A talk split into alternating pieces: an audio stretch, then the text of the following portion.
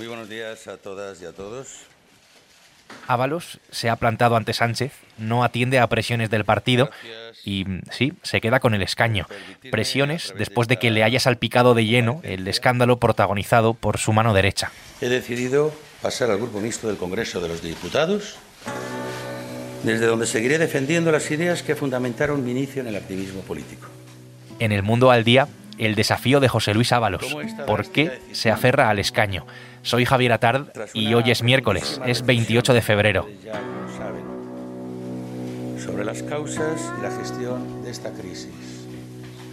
Muy especialmente de cómo se ha gestionado esta crisis. El Mundo al Día, un podcast del mundo. No lo sería para. El gobierno ha tratado de establecer una especie de cortafuegos alrededor de quien lo fue todo en el Ejecutivo hasta su sorprendente caída hace casi tres años y que lo fue todo también en el propio PSOE. No obstante, José Luis Ábalos fue una figura clave para aupar a Pedro Sánchez de nuevo a la Secretaría General en esta segunda etapa. El escándalo estalló hace una semana con la detención de su más estrecho colaborador durante bastantes años, Coldo García Izaguirre, que está implicado en una trama de cobro ilegal de comisiones en la compra de mascarillas en lo peor de la pandemia, por si cabía un detalle un tanto más sórdido. La trama ha terminado por salpicar, decía al exministro de Fomento primero y de Transportes eh, después, y también al propio gobierno, puesto que Ábalos era la persona a la que el presidente pues, le había confiado la cartera con más capacidad de adjudicación de fondos públicos a empresas. Comparezco hoy ante ustedes, como les decía, decidido a defender mi honor personal y mi reputación como diputado hasta las últimas consecuencias. Ábalos ha anunciado, ha hecho público, que se aferra al escaño, eh, lo ha hecho en la sala de prensa del Congreso de los Diputados, con una expectación tremenda, escogiendo frases muy calculadas, con una dosis eh, perfectamente calculada también eh, de victimismo y de heroísmo a su vez, heroísmo de llanero solitario casi, de una forma muy cuidada y, y bastante efectista, también hay que decirlo. Una de las periodistas allí presentes era Marta Belver, mi compañera de política. Hola Marta, ¿qué tal? Hola Javier. Marta, me interesa que me cuentes, eh, en fin, que nos cuentes desde allí, desde el Congreso, la situación eh, que tiene, la situación en la que queda José Luis Ábalos, porque lo que podemos decir ya de entrada es que no es diputado del PSOE. Eh, José Luis Ábalos ha entregado en el registro su solicitud para pasarse al grupo mixto y desde ya ha dejado de ser un, diputado del PSOE y, ahora está escrito al grupo mixto como un independiente, un político independiente. Ábalos al grupo mixto, ¿eso qué significa exactamente, Marta? Pues el grupo mixto es el grupo del Congreso del que forman parte eh, los diputados que no tienen un número suficiente de, diputados por parte de sus partidos para formar un grupo propio. En este caso, en el grupo mixto empezó la legislatura con Coalición Canaria, el BNG y UPN, que tienen un diputado cada uno, y luego a mediados de, bueno, en el pasado mes de diciembre se sumaron también los cinco diputados de, de Podemos tras su extinción de Sumar, que ahora también están en el grupo mixto. Bueno, de hecho son cuatro y ahora pues también están estará José Luis Ávalo, en su caso sin ninguna adscripción a ningún partido, porque recordemos, eh, bueno, para quien, no lo sepa, que el acta de diputado, aunque tú te presentes con un partido, es personal. Entonces el partido te puede pedir que la devuelvas, pero si tú no quieres devolverla, como es el caso, pues no, no tienes, no, no, vamos, eh, mm, puedes seguir manteniendo tu escaño, aunque ya no vinculado al partido que por el que lo conseguiste, claro. Un cambio más bien estético, más que formal, diría, pero que es bastante significativo y que ilustra, creo, bastante bien su nueva situación, em, es que ya ni siquiera se va a sentar pues donde se sentaba, ¿no? Donde lo hacía hasta, hasta este momento. Ábalos tenía una posición, digamos, bastante destacada porque además de ser diputado raso, se le había asignado la presidencia de la Comisión de Interior, con lo cual, como era un diputado, digamos, con un galón mm, superior al de los diputados rasos, pues estaba sentado como en las primeras filas. Eh, a partir de, ahora, eh, su sitio va a estar en lo que se llama comúnmente aquí en el hemiciclo el gallinero, es decir, en la, última fila. Me hubiera gustado tener el beneficio del compañerismo, poder haber compartido una reflexión en beneficio de nuestras siglas, el ya diputado del grupo mixto llegó a decir que le habría gustado contar con el respaldo de la dirección del partido, del Partido Socialista, es decir, de, Pedro Sánchez, básicamente. Que eso incluso era lo correcto, dice Ábalos, pero, en fin, nada más lejos de la realidad. ¿Cuál ha sido, Marta, eh, la respuesta que ha dado el PSOE a todo esto? Pues el partido realmente confiaba hasta casi hasta última hora que, José Luis Ábalos, que fue secretario de organización del partido, que es un cargo eh, nuclear en, una, organización política, eh, pues no los pusiera en esta situación, no, se tuvieran que ver en esta tesitura de, tener que abrirle un expediente sancionador, pero finalmente, como no ha renunciado al escaño, como le solicitaron que hiciera en un plazo de 24 horas, pues nada más eh, conocer que la intención de José Luis Ábalos de pasar al grupo mixto, lo que ha hecho el PSOE es suspenderlo cautelarmente de militancia y abrir un expediente. Ahora José Luis Ábalos tendrá un plazo de cinco días para plantear alegaciones si quiere, o incluso plantear un recurso en un plazo de diez días eh, ante la Comisión Federal de Ética y Garantías del partido. Y bueno, pues una vez que ese proceso termine, el partido decidirá si, si definitivamente lo expulsa o, las explicaciones de José Luis Ábalos le, convencen para no expulsarlo, que todo apunta a que será mm, eh, probablemente el primer escenario porque si no, no habríamos llegado a esta situación. Para que acabemos de dibujar esta nueva situación, ahora es un diputado que queda fuera de la disciplina de, partido, eh, como, como, tienen todos los eh, diputados, y que puede incluso alterar mayorías que hay ahora en el, en el Congreso y que en el caso de la mayoría de, la coalición, de la mayoría de partidos que, que apoya al gobierno, es bastante frágil. Mm, en el terreno hipotético, desde luego, eh, ahora eh, José Luis Ábalos no se debe a ninguna organización, entonces eh, tiene libertad de voto, como él mismo se, ha encargado de recordar en los pasillos del Congreso después de demostrar su intención de irse al grupo mixto. Entonces podría alterar efectivamente el, voto, el sentido del voto en alguna votación. Lo que pasa que también eh, es difícil imaginar a José Luis Ábalos votando con Vox y con el PP en determinadas eh, votaciones del Congreso, pero por poder podría sin enfrentarse a una multa, porque todos los diputados que están escritos a un grupo pueden saltarse la disciplina del, grupo, pero eh, bajo riesgo de, luego eh, ser multados. En este caso, José Luis Ábalos ahora es libre y puede votar lo que quiera sin tener que abonar ninguna multa, porque ya no se debe a ninguna disciplina de partido, efectivamente. Pues esta es la situación de Ábalos. Eh, te dejo, Marta, seguir trabajando. Gracias. Gracias a ti. Un saludo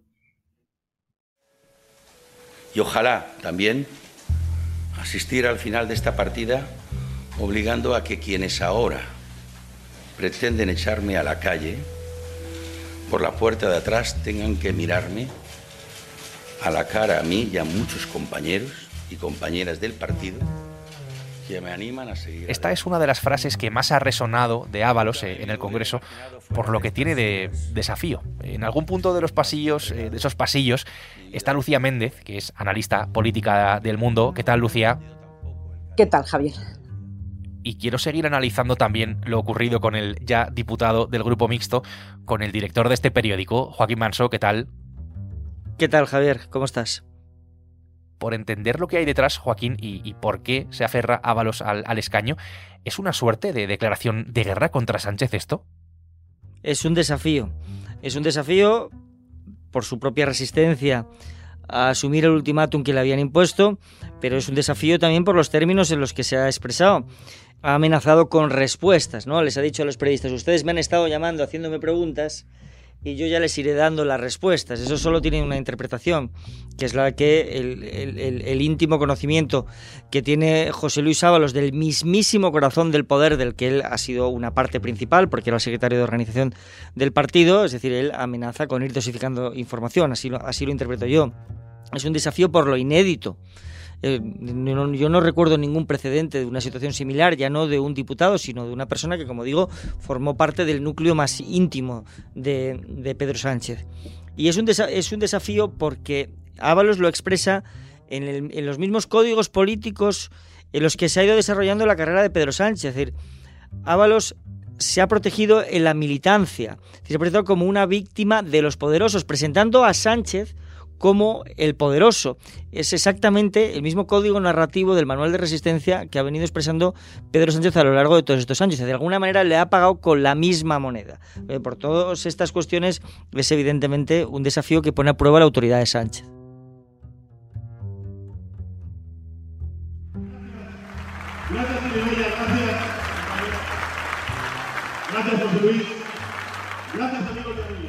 Este momento es clave para explicar mucho de lo que ocurre hoy.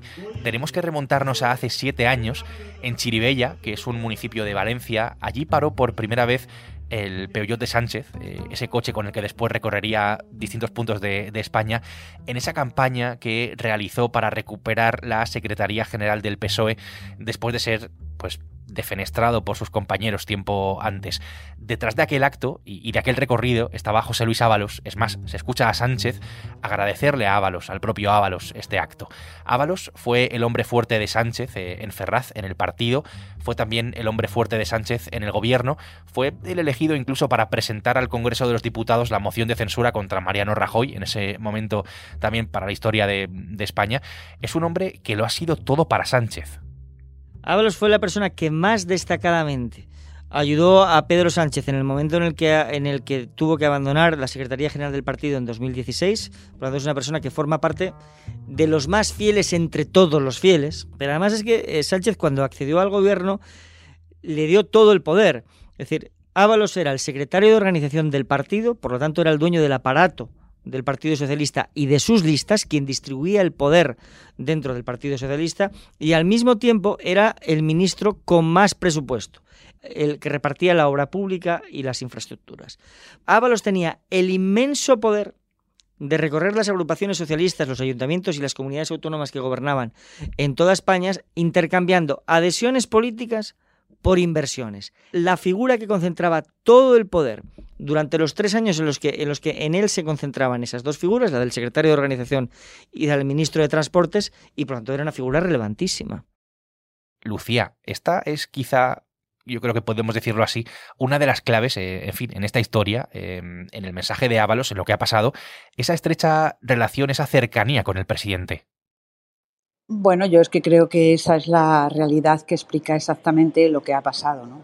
Pienso que mm, eh, José Luis Ábalos eh, es una de las eh, personas más relevantes del Partido Socialista de Pedro Sánchez, que ellos mismos han considerado, digamos, como el partido de la militancia frente al partido antiguo, ¿no? que era el partido de los órganos ejecutivos y federales. Y en este sentido yo creo que lo que ha querido hacer José Luis Ábalos es decirle a Pedro Sánchez a través de su insubordinación y su rebeldía, no le ha hecho caso, no ha obedecido al secretario general, es más o menos, oye, yo también soy de tu PSOE y a mí no me puedes tratar como se trata a todo el mundo. Entonces, entiendo precisamente por esto que dices, eh, Lucía, que estamos ante una situación que va pues mucho más allá de la política, con todas las implicaciones que esto tiene también, que estamos ante una ruptura, digamos, emocional en el PSOE. Sin duda, yo creo que esta decisión de Ábalos no puede marcarse estrictamente en una, en una decisión política. La política es una actividad cruel, es verdad, pero yo creo que esta decisión se explica mucho más en clave de factor humano.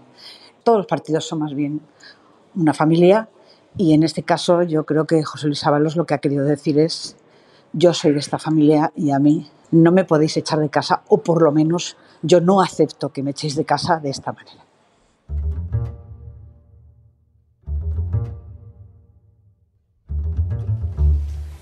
Vengo solo en mi coche. No tengo secretaria. No tengo a nadie detrás ni al lado. Me enfrento a todo el poder político. ¿Quién me le va a decir? De una parte y de otra. Y lo tengo que hacer solo. Este es otro de los momentos más altos de la cuidada comparecencia de Ábalos. Vengo solo en mi coche, vengo a enfrentarme a todo el poder político solo. Ese solo es bastante importante. ¿En qué clave o en qué claves, Lucía, podemos leer esta puesta en escena? A ver, yo creo que la, la, puesta en escena de José Luis Ábalos ha sido, yo te diría que soberbia. Es decir, si hubiera algún premio para una interpretación de la política de rostro humano, sería sin duda la intervención de José Luis Ábalos. ¿no? Primero porque ha sonado auténtica, ha tenido una música muy auténtica. Eh, segundo porque estamos un poco cansados de escuchar a los políticos con un lenguaje de madera y José Luis Ábalos ha utilizado un lenguaje, eh, digamos, emocional, pasional, que buscaba la empatía con todo el mundo, no solo con los militantes del PSOE, y en ese sentido yo creo que para el Partido Socialista es un problema. Es un problema porque creo que los ciudadanos pueden haber llegado a empatizar con las razones de José Luis Ábalos y con su mensaje de mmm, me siento maltratado y por eso no acepto que se me maltrate. Que no estoy acusado de nada ni formo parte de la investigación en curso ha querido dejar claro que él no está acusado de nada, ese era uno de sus eh, mensajes. Cabe recordar que este escándalo de las mascarillas saltó em, cuando fue detenido, em, entre otros, eh, su mano derecha, Coldo García, comisiones presuntamente ilegales durante lo peor de la pandemia. Según la Guardia Civil, Coldo aprovechó sus relaciones personales con autoridades para esto, precisamente. Además, el juez del caso ha concluido que la orden ministerial firmada por Ábalos para, pues, para contratar con la empresa que está investigada evidencia un concierto previo entre los responsables de la empresa y la administración pública. Un caso que salpica a los gobiernos socialistas de Baleares y de Canarias y que además hemos contado, eh, lo hemos hecho aquí en el mundo, que altos cargos de puertos del Estado, de Adif y del Ministerio de Transportes han declarado que la orden de contratar con la trama corrupta de Coldo vino del entorno del ministro. Es una información de Ángela Martialay. Joaquín, todas estas informaciones, todas las investigaciones de la justicia, cómo han afectado em, a esta decisión eh, de Ábalos de, quedarse con el escaño.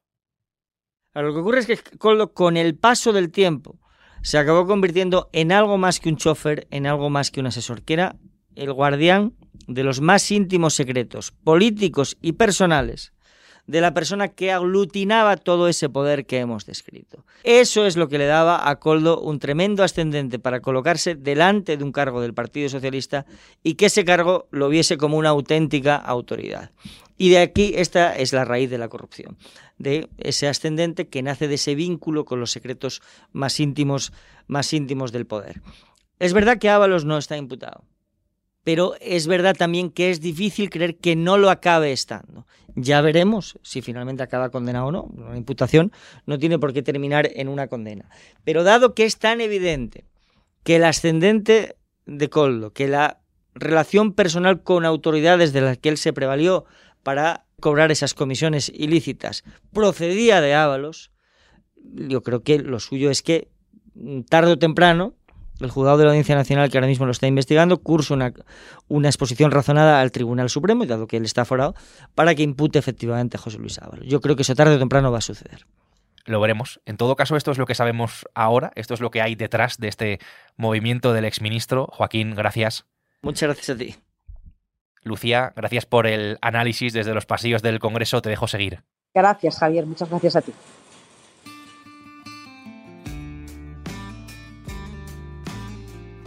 El Mundo al Día es un podcast que puedes escuchar en elmundo.es, en la web del mundo y en las principales plataformas de audio, en las que además, ya sabes, te puedes eh, suscribir.